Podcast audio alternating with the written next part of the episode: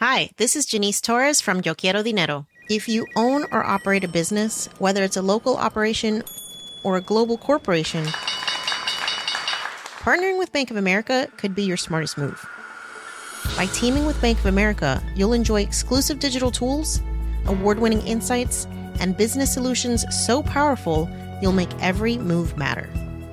Position your business to capitalize on opportunity in a moment's notice.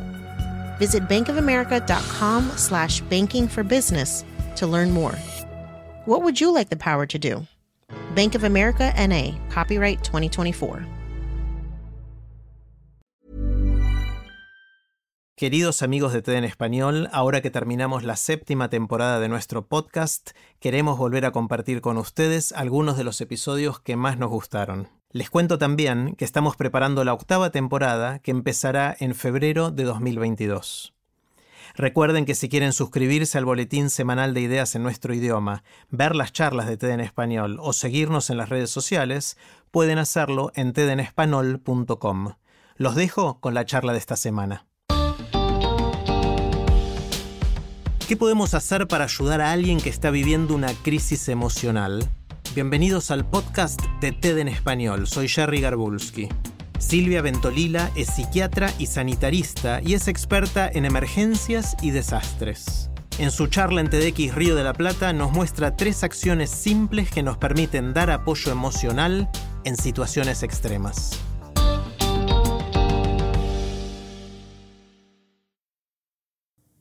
Era miércoles. En la ambulancia íbamos todos callados. Afuera sonaban las sirenas de toda la primera línea de respuesta. Bomberos, patrulleros, más ambulancias. Al llegar a la estación de trenes, de once, nos encontramos con miles de personas, muchas gritando, corriendo desorientadas, buscando a sus seres queridos centenar de periodistas, móviles de televisión, las bocinas de los colectivos. El ruido era ensordecedor. En medio de ese caos, veo un muchacho sentado en el cordón de la vereda, de unos veintipico de años. Tenía la mirada perdida, los jeans y la remera rotas, y manchas de sangre en su única zapatilla. Me acerco despacio, respetando su espacio personal. Me siento al lado y me presento. Soy Silvia, del Ministerio de Salud. ¿Cuál es tu nombre? No me responde. Su cuerpo estaba ahí, pero su mente había quedado atrapada en el vagón. Espero y con tono calmo vuelvo a decirle, soy Silvia, ¿puedo ayudarte en algo? Gira la cabeza, pregunta por Juan. Dice que se adelantó en el vagón porque llegaba tarde al trabajo. Vuelve a quedarse callado. Y mientras se toca los bolsillos me dice, quiero llamar a mi mamá para avisarle que estoy bien. De repente se para, me paro y antes de que pudiera irse le ofrezco mi celular. Llama a quien vos necesites o si preferís llamo yo, le digo. Me quiero ir a casa, dice angustiado. Por supuesto, le respondo, pero primero necesitamos asegurarnos de que estés bien. Yo me quedo con vos hasta que te revisan y mientras tanto llamamos juntos a tu mamá. Conectar, apoyar, proteger. Son tres acciones que hechas en el momento justo pueden evitar que volvamos a poner en riesgo la vida o que nos quede una herida abierta que se transforme en trauma. Cuando nos enfrentamos a lo inesperado, eso que siempre pensábamos que le iba a pasar a otros, nos percibimos bajo peligro y quedamos aturdidos. De repente todo se vuelve amenazante y atacar o huir son las opciones. Pero ¿saben una cosa? Nuestro cerebro, inundado por las hormonas del estrés, no puede pensar con claridad. Perdemos el control interno y hacemos cosas ilógicas, desorganizadas. En medio de los desastres, estas reacciones pueden llevarnos a la muerte. Podemos saltar de un piso 45 en el intento de huir, como pasó en el atentado de las Torres Gemelas. Podemos deambular desorientados en medio de una inundación, como en La Plata 2013, o volver a entrar al fuego, como sucedió en el incendio de la discoteca de Cromañón.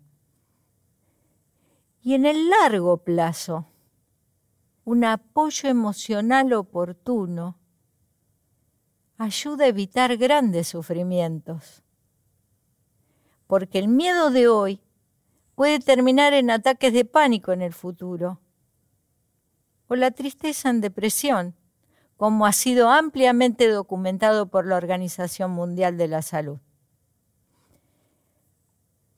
Afortunadamente, lo que podemos hacer para ayudar es muy sencillo conectar, presentándonos, manteniendo la calma, soportando los silencios sin prometer lo que no podremos cumplir, apoyar, escuchando, comprendiendo lo difícil de la situación, sin repetir esas frases falsamente tranquilizadoras como todo va a estar bien, fue una desgracia con suerte, podría haber sido peor. Pero sí, usando esas palabras mágicas. ¿En qué puedo ayudarte? Y no olvidarnos de proteger, asegurándonos de acompañar a la persona hasta que recupere el control interno y pueda ayudarse a sí misma. Ahora bien, no hace falta que un terremoto derrumbe tu casa o una inundación deje todo flotando para sentir que un desastre golpea la puerta. La misma sensación de desesperación, de vulnerabilidad, de irracionalidad pueden darse en situaciones de la vida cotidiana. El diagnóstico de una enfermedad severa, la pérdida de un ser querido, ser víctima de un asalto, de un choque en una ruta.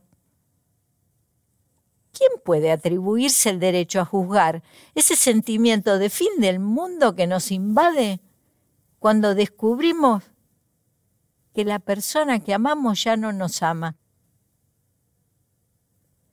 La dimensión emocional de un desastre es personal y única.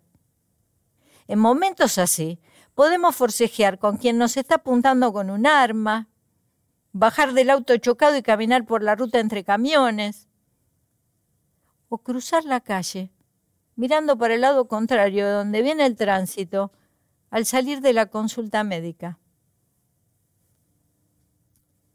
De las crisis, nadie está a salvo. A veces nos toca estar de un lado y a veces del otro. ¿Y cuándo ocurren? difícilmente tengamos un especialista cerca. Pero en ese momento, en ese momento cualquiera de nosotros puede ser esa primera línea de respuesta, conectando, apoyando, protegiendo.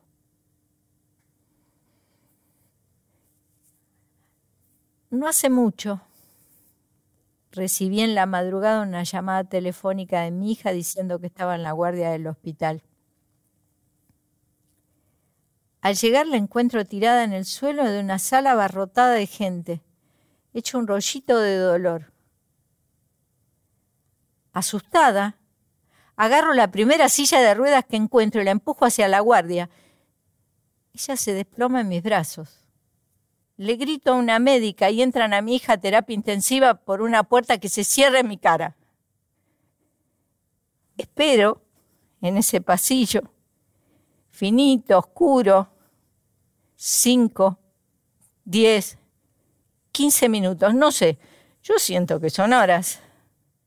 Golpeo insistentemente y nadie sale a decirme nada. Hasta que desesperada empujo la puerta y entro a buscarla, corriendo cada cortina, box por box. En eso alguien se me acerca.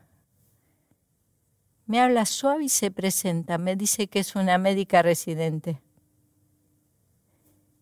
Me pregunta qué necesito y me escucha atenta sin interrumpirme. Me dice que va a quedarse con mi hija hasta que la lleven a quirófano y que me va a tener al tanto. Todavía hoy mi hija y yo le agradecemos a aquella médica residente, a Victoria, me acuerdo su nombre, su comprensión, su presencia y sus palabras. Conectar, apoyar, proteger pueden hacer de verdad una diferencia en el mundo. Si les gusta TED en español, la mejor manera de apoyarnos es compartiendo el podcast con sus amigos. Pueden encontrar todos los episodios en Spotify, en Apple Podcast o en tedenespanol.com. Soy Jerry Garbulski y los espero en el próximo episodio.